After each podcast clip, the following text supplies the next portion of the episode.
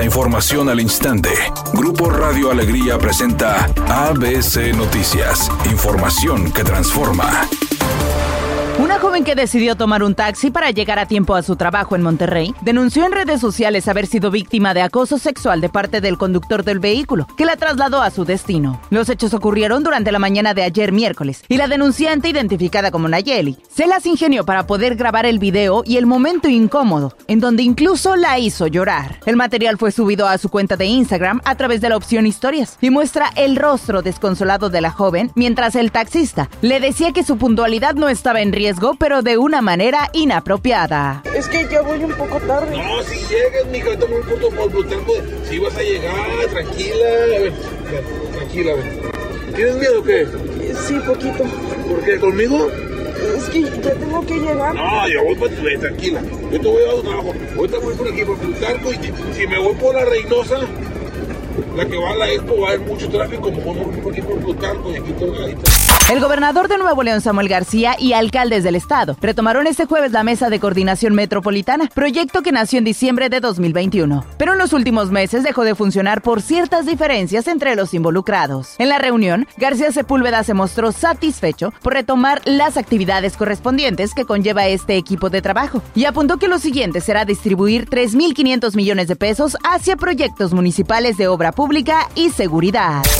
El presidente López Obrador aceptó el fallo de la UNAM de que si hubo plagio en la tesis que presentó la ministra de la Suprema Corte de Justicia de la Nación, Yasmín Esquivel Moza, para obtener la licenciatura en Derecho, pero cuestionó que la máxima casa de estudios no haya resuelto el problema. Sin embargo, dijo que la Secretaría de Educación Pública analizará el caso y determinará la validez del título de la ministra de la Suprema Corte. No pudo la UNAM resolver y ahora le pasa a la SEP la decisión. Nosotros vamos a, este, atenderlo y pronto vamos a resolver.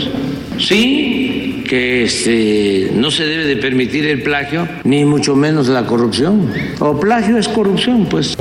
Editorial ABC con Eduardo Garza. El Infonavit fue rebasado en el proceso para que los derechohabientes cambiaran sus créditos de salarios mínimos a pesos. Urge ampliar el plazo y todo se debió a una mala estrategia de comunicación para informar con anterioridad los requisitos y fechas. Ahora sí que no fue culpa de los derechohabientes, sino de la dependencia y su comunicación estratégica. Dicen que el reencuentro de RBD hay que agradecérselo a la cantante y actriz Anaí, pues aseguran que ella le compró todos los derechos y el nombre a Televisa, lo cual hizo posible que este reencuentro sucediera. De lo contrario, habrían tenido que pasar quién sabe cuántos años para que Televisa fuera quien organizara esta reunión. También se dice que debido a su embarazo, Maite Perroni no estará en las primeras fechas del tour, que se prolongará aproximadamente tres años.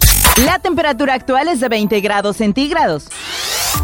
ABC Noticias, información que transforma.